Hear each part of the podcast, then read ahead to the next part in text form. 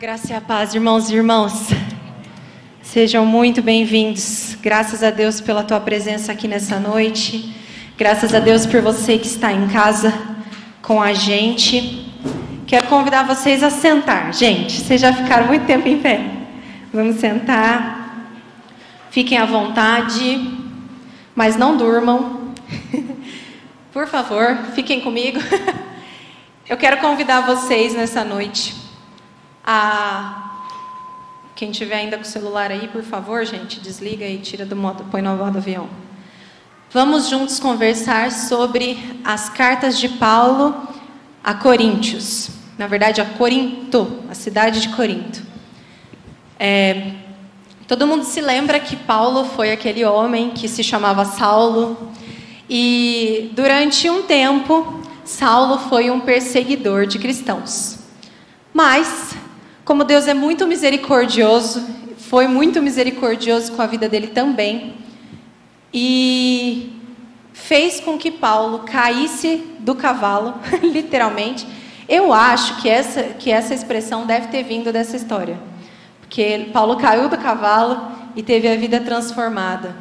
E a transformação de vida de Paulo fez com que ele mudasse toda a história da humanidade.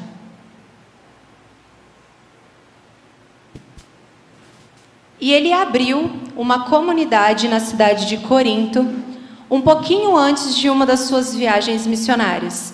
Paulo estava em Atenas, saiu de Atenas, foi até Corinto, e em Corinto ele começou a pregar a palavra de Deus. Conheceu várias pessoas naquela cidade, conheceu é, pessoas que ficam importantes no ministério dele a partir dali.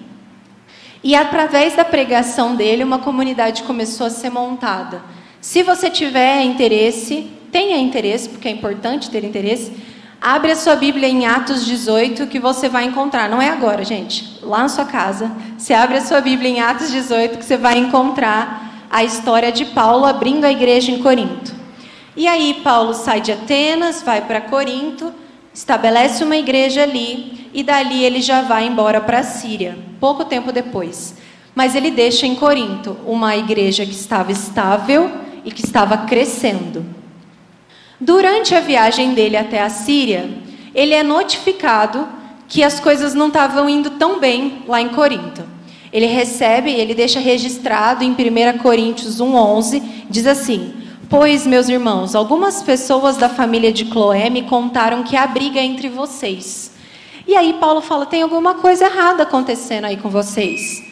Por que está chegando em mim aqui notícias de que vocês não estão conseguindo se entender? E por causa disso, Paulo escreve a primeira carta aos Coríntios e envia aos irmãos que estavam naquela cidade. Só que nem tudo é tão lindo quanto parece, porque não estamos falando de um conto de fadas, estamos falando de vida real, com um homem real, numa igreja real. E esses lugares são todos feitos de seres humanos. E seres humanos não são fáceis. Olha que ótimo. Uma lógica fácil. E aí, essa carta de Paulo é rejeitada pelo povo em Corinto. E por conta dessa rejeição, principalmente a autoridade de Paulo como líder cristão, Paulo ele revela que o coração dele ficou muito entristecido. Em 2 Coríntios 2, 2 do 1 ao 3, diz assim: Portanto, não, é, para não entristecê-los de novo, eu resolvi não ir a vocês. Pois, se eu entristeço vocês, quem vai me alegrar? Somente vocês a quem tenho entristecido. Por isso, eu escrevi aquela carta. Paulo está dizendo para os caras o seguinte: gente, eu fiquei muito triste com vocês. Mas as únicas pessoas que podem me deixar alegres é vocês mesmos. Então eu preferi não ir, para a gente não brigar, para ficar tudo bem. E aí, Paulo diz que escreve essa carta com lágrimas e com angústia. E o resultado no começo não foi bom. O, o resultado daquela carta foi ruim, mas no fim foi bom. O resultado final da carta de Paulo aos Coríntios, aos Coríntios, num primeiro momento foi de revolta e de rejeição. Só que ela causou arrependimento naquele povo e fez com que eles quisessem que Paulo voltasse até eles, fez com que eles quisessem se acertar com Paulo, para resolver os problemas daquele povo com Paulo. Sendo assim, a gente chega na segunda carta aos Coríntios, que é uma carta que Paulo escreve para assegurar aquele povo de que ele ama eles. De que a segunda carta é uma carta de carinho, é uma carta de atenção, uma carta de consideração, assumindo um compromisso com aquele povo. E no nosso texto de hoje, é onde está, essa carta está é, num trecho que nós vamos ler hoje. Agora sim, abram as suas Bíblias em 2 Coríntios 4.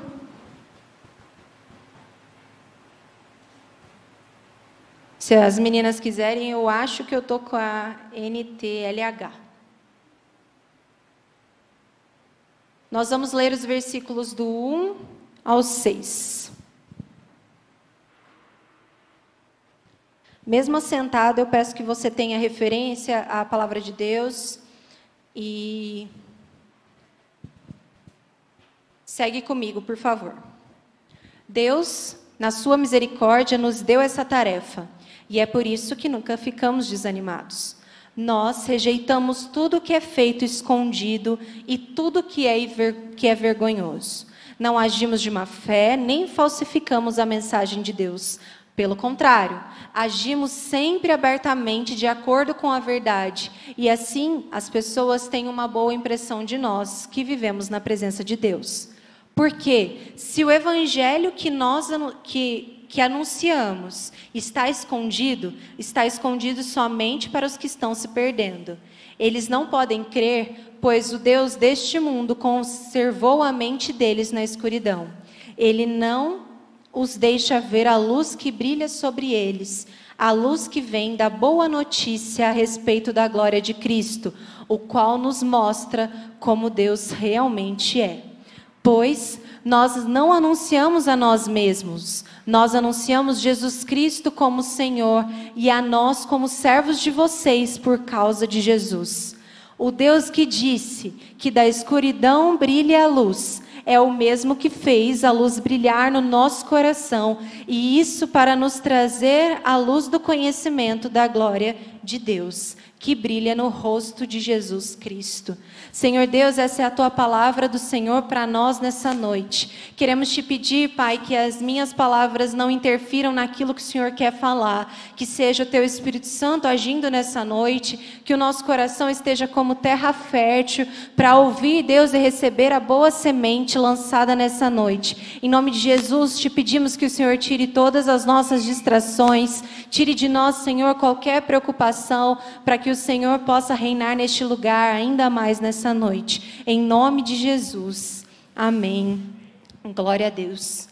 Eu tenho certeza, irmãos, que se a gente parasse aqui hoje, o culto já tinha sido uma bênção, todo mundo ouviu a voz do Senhor, todo mundo sentiu a presença dEle. Glória a Deus, porque nós temos visto que dia após dia o Senhor tem consagrado ainda mais os ministérios da nossa igreja e nós queremos, a partir de agora, ouvir um pouco daquilo que Deus tem para nos dar. Agora que o nosso coração já está bem, com o tanque cheinho, é hora de extrapolar o, o tanque.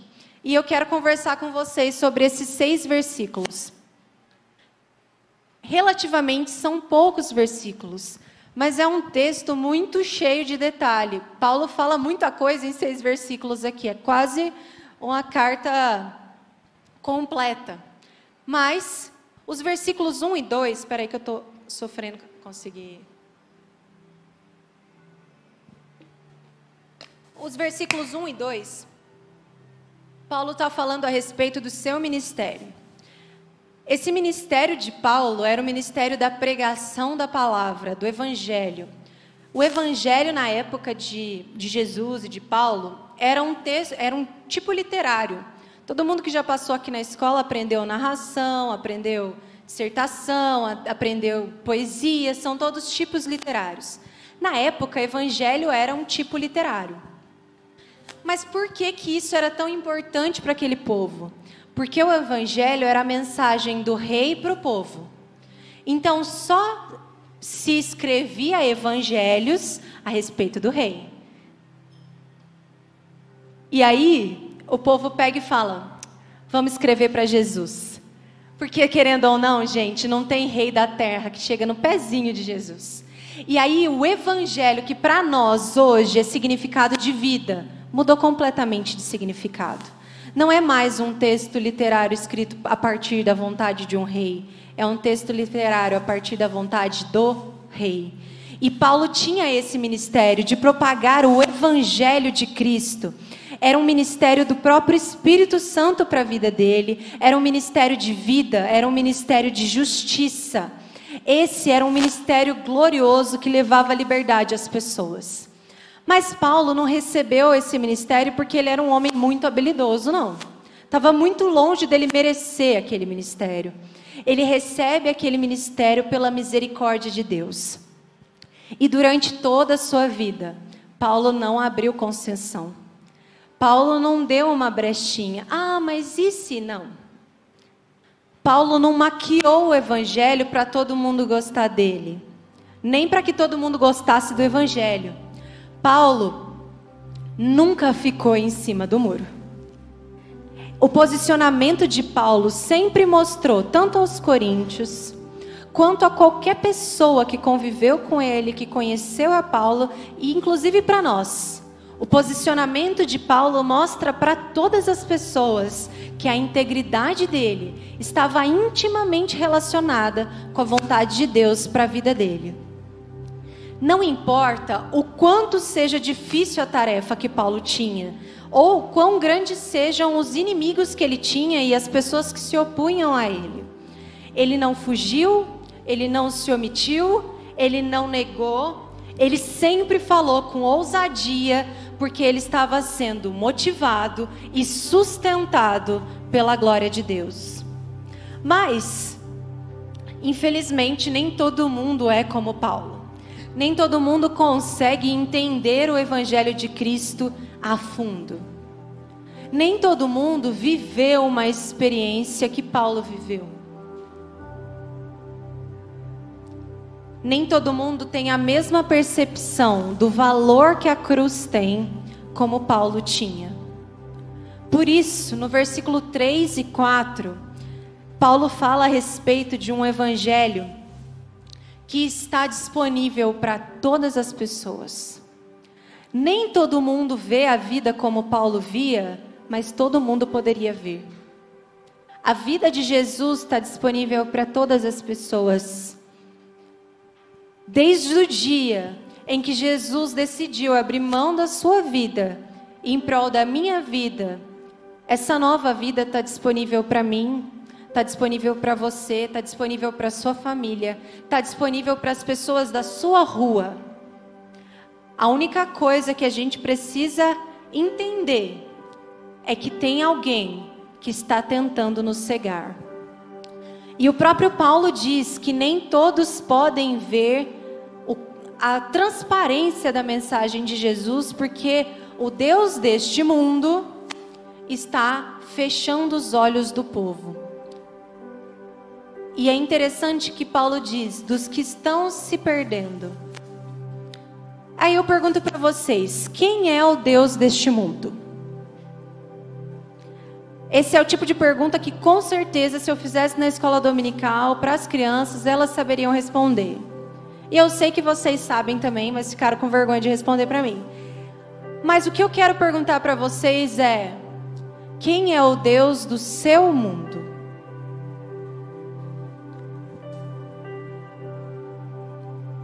Quem é o Deus que cega você? O que Satanás te oferece dia após dia que está fechando seus olhos?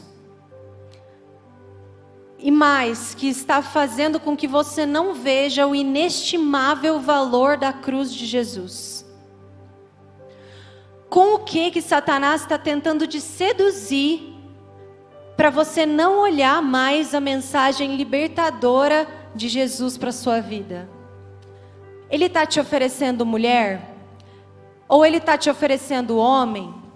Ele está te oferecendo dinheiro? Ele está te oferecendo rancor? É mágoa que Satanás tem oferecido para que você não veja mais o valor de Jesus para a sua vida? Ele está te oferecendo filme? Ele está te oferecendo série, música? É para a moça da TIM que você está mentindo quando ela liga e você fala alguma coisa que você não devia falar? Ou da Claro, que a Claro liga para mim todos os dias? São pequenas coisas que estão te cegando?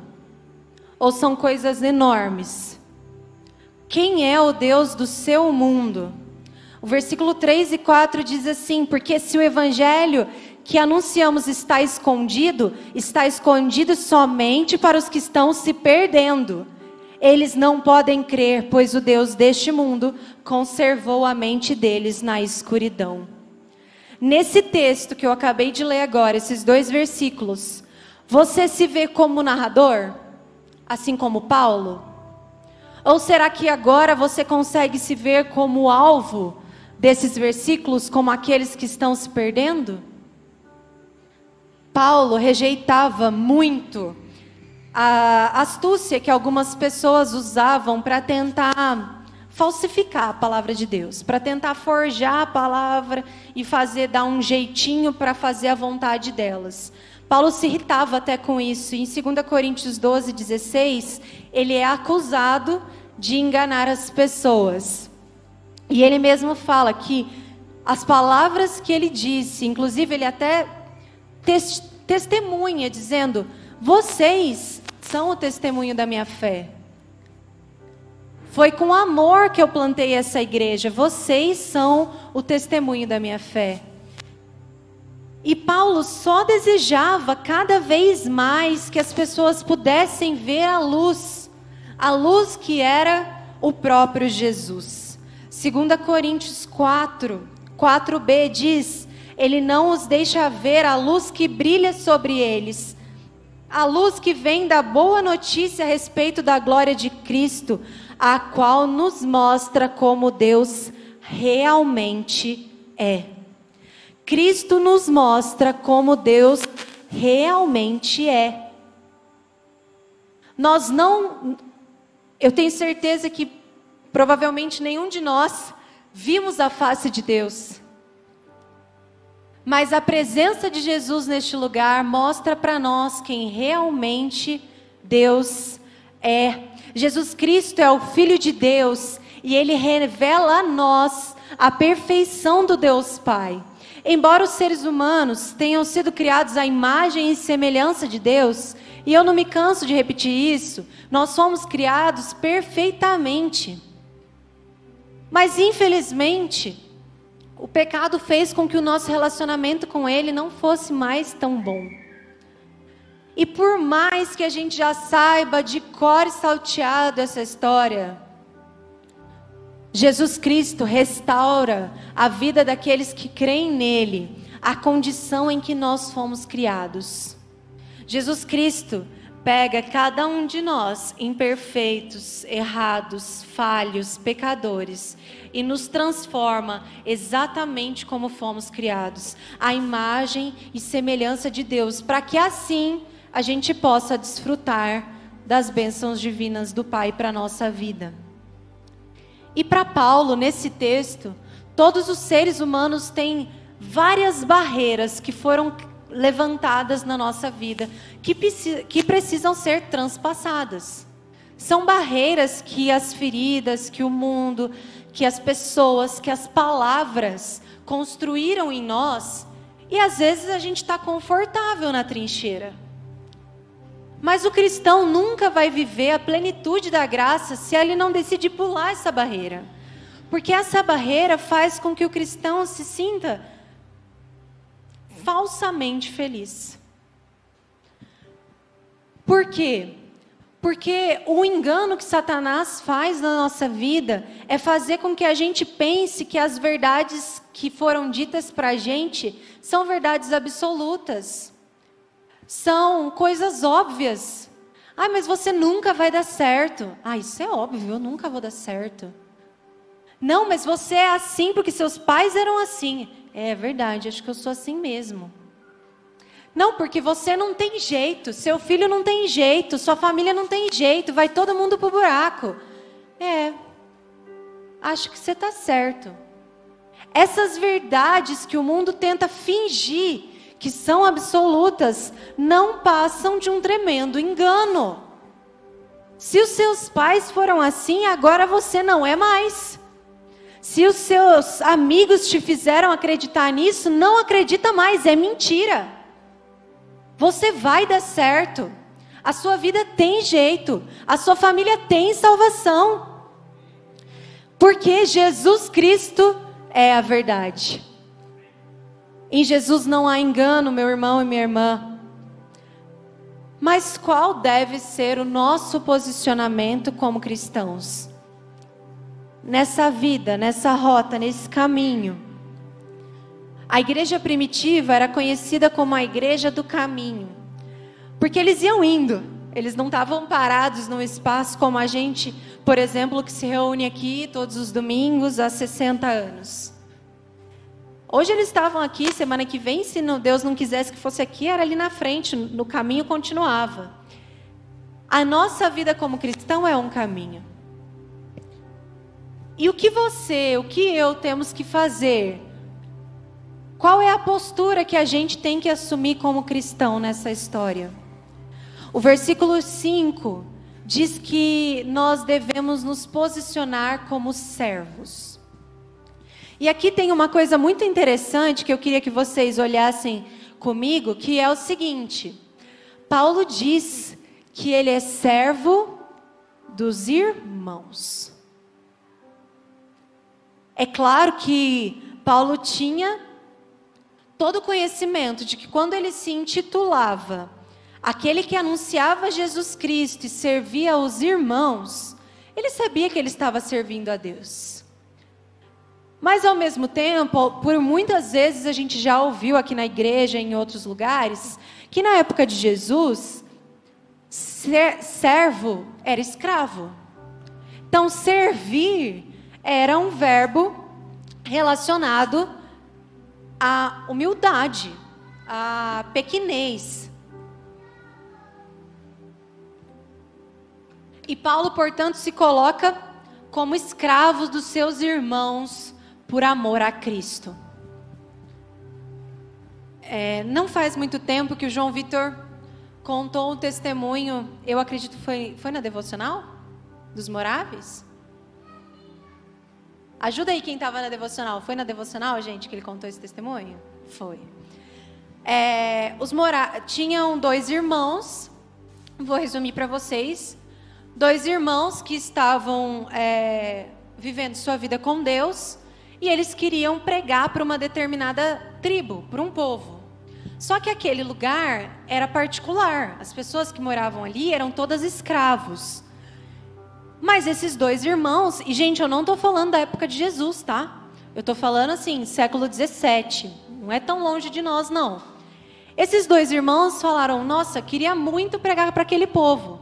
Chegou para o dono daquele lugar, falou: Posso pregar aí? É, eu tenho uma mensagem que pode libertar as pessoas, fazer as pessoas felizes. Não, não pode. Só entra aqui neste lugar quem é meu escravo. Esses dois irmãos abriram mão da sua liberdade física para pregar para aquelas pessoas. E os dois se tornaram escravos por amor aos irmãos. É desse tipo de servidão que Paulo está falando. Servir a Deus não tem nada a ver com glamour. Infelizmente, se você não sabia, servir a Deus não tem nada a ver com status. Servir a Deus não tem nada a ver com a imagem que você vai passar. Servir a Deus tem a ver com humildade e algumas vezes com humilhação. No mesmo capítulo, um pouquinho mais para frente, Paulo escreve, versículo 8 e 9: Muitas vezes ficamos aflitos, mas não somos derrotados. Algumas vezes ficamos em dúvida, mas nunca ficamos desesperados. Temos muitos inimigos, mas nunca nos falta um amigo. Às vezes somos gravemente feridos, mas não somos destruídos. Qualquer problema desse mundo todo pode tentar te abater. Nós somos cristãos, glória a Deus por isso, mas continuamos humanos. As preocupações vão vir sobre a, sua, sobre a sua vida, os problemas, as dívidas, as brigas, tudo vai continuar acontecendo na sua vida, porque você continua humano. Mas a questão é: Cristo não te deixa ser destruído. Nas mãos de Jesus você sempre vai ser muito bem cuidado. Muito bem cuidado. O cuidado do pai está acima do cuidado de uma mãe. E olha que vocês sabem, quem é mãe aqui sabe, o amor, a proteção, o zelo, tudo que você tem sobre um filho. O cuidado de Deus é maior do que você tem para o seu filho. O cuidado de Deus é muito maior do que o cuidado de um pai para com o filho. Por mais que você zele pela sua família, o cuidado de Deus é muito maior. Porque quando você dorme, o teu Deus não dormita. Enquanto você descansa, ele continua lá no pé da cama do seu filho que está doente. E quando você está cansado, trabalhou o dia inteiro, os olhos dele continuam sobre você e sobre as pessoas que você ama.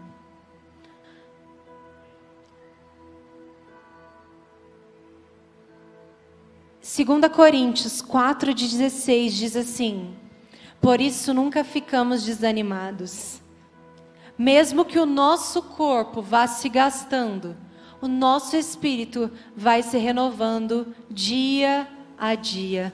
O nosso espírito é renovado pelas misericórdias de Deus que se renovam a cada manhã. O Espírito Santo mantém a chama da esperança acesa no nosso coração. Deus está sempre ao nosso lado, garantindo que, mesmo que o nosso presente pareça terrível, o nosso futuro é glorioso. Por fim, o versículo 6 diz o seguinte: que assim como Deus ordenou a luz no meio das trevas, lá em Gênesis 1, Ele também acende a luz dos nossos corações para que todos possam ver quem Jesus Cristo é.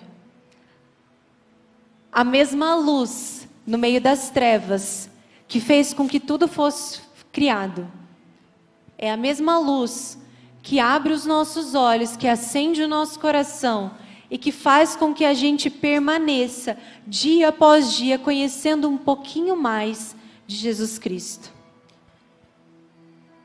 E quem melhor do que o próprio Jesus Cristo para dizer quem ele é? João 8,12 diz: Falando novamente ao povo, Jesus disse: eu sou a luz do mundo. Quem me segue nunca andará em trevas, mas terá a luz da vida. A luz da vida. Em Jesus não há morte. Com Jesus está sempre tudo às claras. Nada fica encoberto diante da presença do nosso Rei Jesus. Diante do poder de Jesus as trevas vão embora. As trevas não prevalecem diante da presença do Autor e Consumador da nossa fé. Em Isaías 9, versículo 2, o profeta deixou claro, ele registrou, registrou ali que Jesus, quem Jesus seria para a humanidade.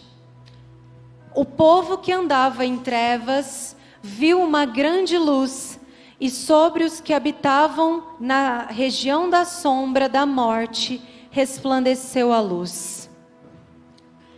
Ele é a grande luz. Ele é o Alfa e o Ômega. Ele é o Verbo vivo. E nele todas as coisas foram criadas. Jesus é o caminho, a verdade e a vida. Ele é a vida. Jesus é maravilhoso, Jesus é o conselheiro, Ele é o Deus forte, Ele é o Pai da eternidade, Ele é o príncipe da paz, Ele é tudo em todos. Não importa, meus queridos, não importa se hoje você está como Paulo, triste, porque as próprias pessoas da igreja te rejeitaram. Não importa se você abriu no meio do caminho uma concessão para o mundo. Se você tentou dar um jeitinho de caber a sua vontade no meio da vontade de Deus, e por causa disso você está vivendo um evangelho raso, um evangelho frio, um evangelho triste. Não importa se você foi cegado pelo Deus do seu mundo. Se você foi cegado por alguma coisa e não está vendo nada, não importa. Não importa se você tem sido mais patrão do que servo e não tem servido aos teus irmãos por amor a Jesus Cristo. Não importa qual a sua posição, muito menos qual a sua condição nessa noite. O mesmo Deus que derrubou Paulo do cavalo e transformou um perseguido, um perseguidor em perseguido. O mesmo Deus que transformou a vida de muitos homens e mulheres ao longo da história. O mesmo Jesus que fez com Pedro, um homem que não mais pescava peixes, mas agora pescava homens. É o mesmo Jesus que está aqui nessa noite. Jesus Cristo quer tirar de você as escamas dos olhos, assim como ele tirou de Paulo naquele dia.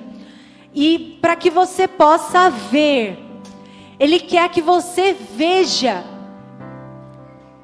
Jesus não aceita mais que você viva perdido, andando e sem direção. Ele tem um caminho para você. Se você é cristão, você é um daqueles do caminho, e o caminho é Jesus. E é por causa disso que Ele quer te tirar desse lugar de enganação onde você foi colocado pelo pecado. E Ele quer te trazer para a maravilhosa luz a luz que resplandece sobre as trevas. Jesus Cristo está aqui nessa noite para te ajudar a pular esses muros que você continua se escondendo atrás. Mas Ele só vai te ajudar se você quiser pular. Você só vai conseguir transpassar essas muralhas do seu coração se você clamar que Jesus Cristo inunde a sua vida. Mas Ana Flávia, eu sou cristão desde que eu nasci.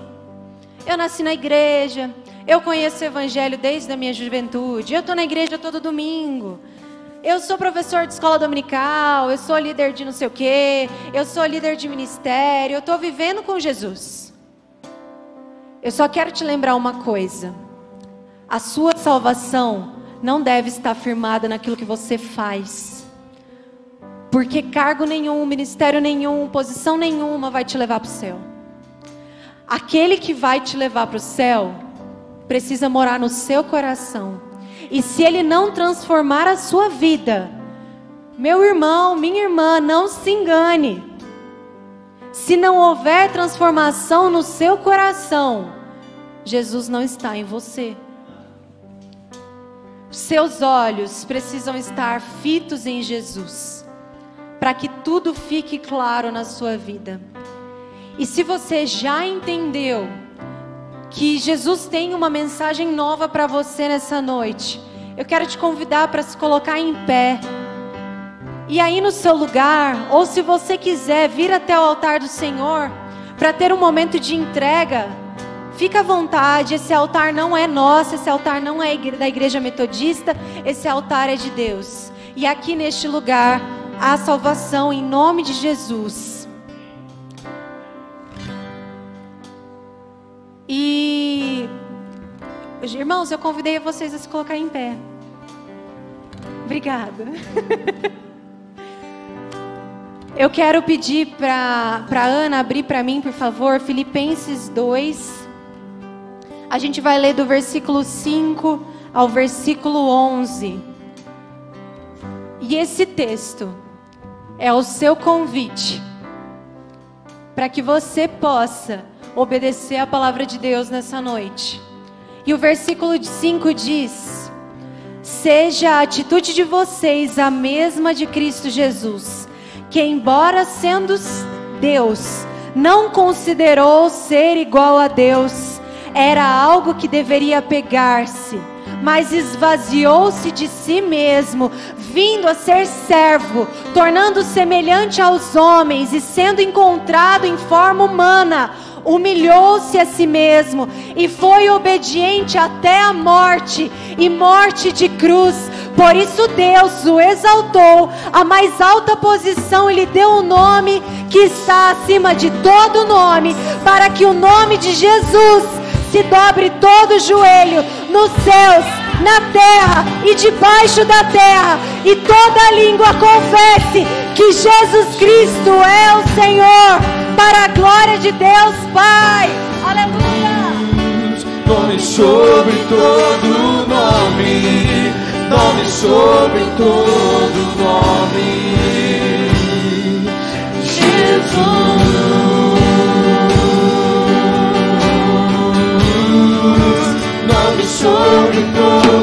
Nome, nome sobre todo nome seu nome é maravilhoso, conselheiro, Deus forte, o Pai da eternidade e príncipe da paz. Seu nome é maravilhoso, conselheiro, Deus forte, o Pai da eternidade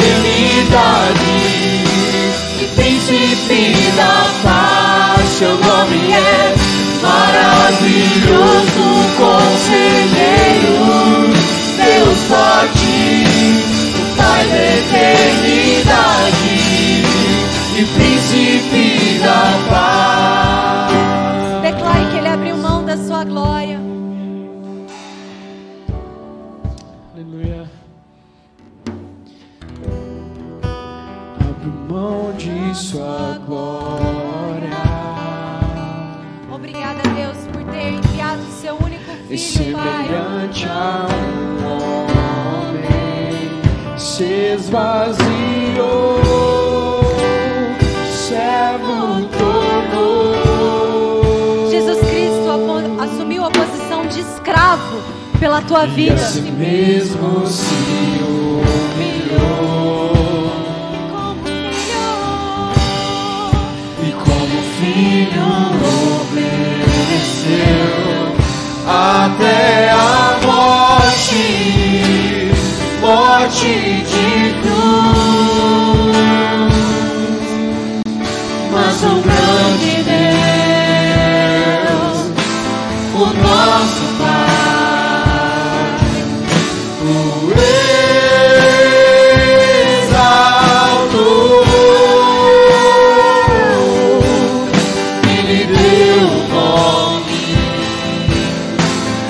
sobre todo nome no céu e na terra e debaixo da terra.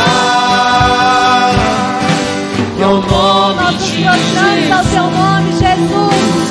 Nossos joelhos estão rendidos a ti,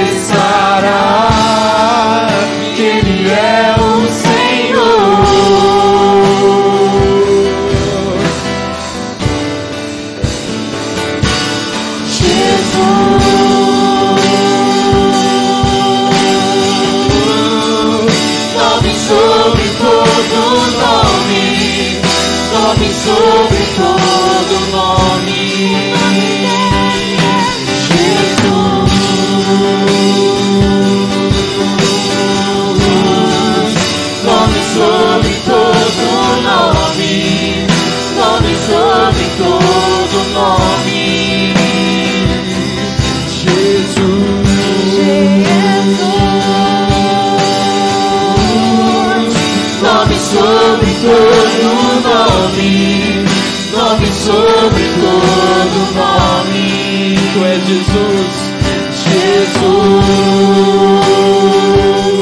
Deixa sair do fundo do teu coração. Declara o nome que está sobre todo nome. Nome sobre todo nome. Seu nome é, Seu nome é maravilhoso, conselheiro, Deus forte, o Pai da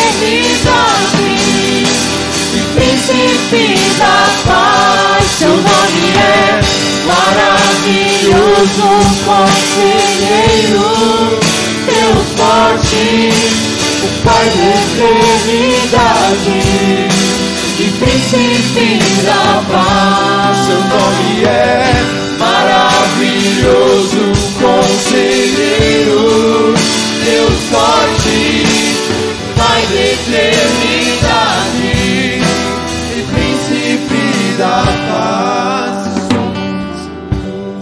Deus, estamos reunidos nessa noite pelo nome que está sobre todo nome. Nós estamos aqui nessa noite, Deus, porque cremos no poder do nome de Jesus. Estamos reunidos, Deus, como igreja, porque sabemos, Pai, que o Senhor nos escolheu. O Senhor abriu mão da sua glória, Jesus, para que nós tivéssemos vida.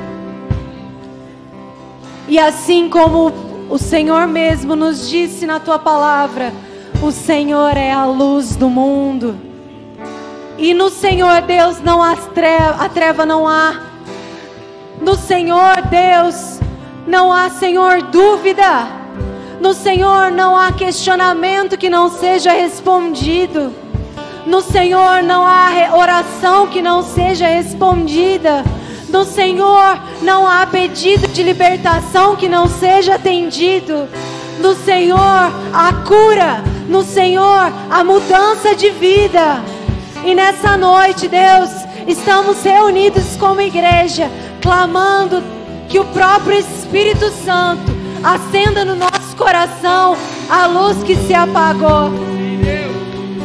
Espírito Santo de Deus, se há alguém aqui neste lugar que ainda não aceitou o Senhor como único e suficiente Salvador da vida dele, possa sair do teu lugar e quebrar a barreira que tem impedido que a liberdade neste lugar.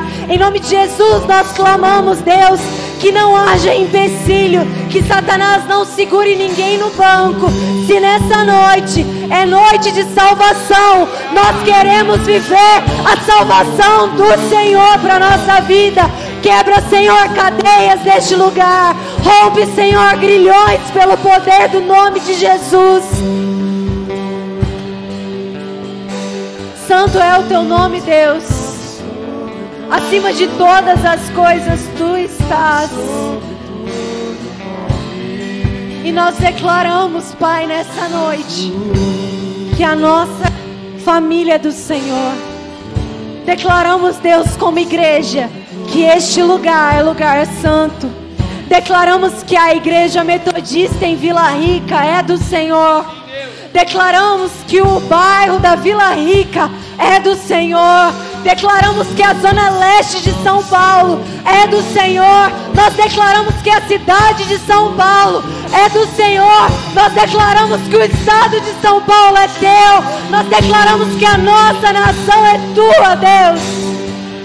E nós queremos, Pai, junto com os anjos, declarar que o Senhor é santo e ao lado dos nossos irmãos e irmãs, declararmos quem o Senhor é para nós, Deus. Nome sobre todo nome, nome sobre todo nome, Jesus.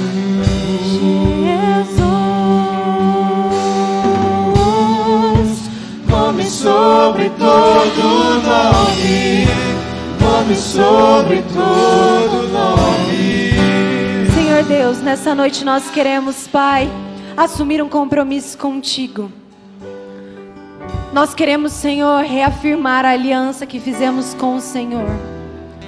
Nessa noite, Deus, queremos nos posicionar como Paulo e que as nossas atitudes tenham uma proximidade muito grande com a tua vontade em nós.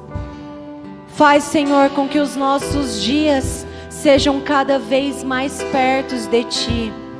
Faz, Pai, com que as nossas palavras, os nossos passos, as nossas ações sejam cada vez mais parecidas com as Tuas. Nós não queremos, de jeito nenhum, abrir concessão no Teu Evangelho. Nós queremos, em nome de Jesus, vivemos um, um evangelho profundo Queremos viver um evangelho verdadeiro. Queremos, Senhor, assim como aqueles irmãos moráveis, nós queremos nos dar como escravos em amor aos nossos irmãos. Em nome de Jesus, Pai, levanta neste lugar, levanta, Deus, nessa igreja, uma geração de servos verdadeiros que não estão interessados com status, que não estão interessados com as suas vontades, mas que tem maturidade no Senhor, Deus. Nós queremos comer o alimento sólido na tua presença, Jesus. Muito obrigada por esse culto. E nós declaramos, Pai, nessa noite, que somos gratos a Ti por tudo que o Senhor fez por nós nessa noite. E também te pedimos que o Senhor nos abençoe nessa semana. Guarda, Senhor, a cada um de nós. Nos leva em paz em nome de Jesus, e que a graça do nosso Senhor Jesus Cristo, que o amor de Deus e que a comunhão do Espírito Santo seja conosco todos os dias das nossas vidas, hoje e sempre. Amém e amém.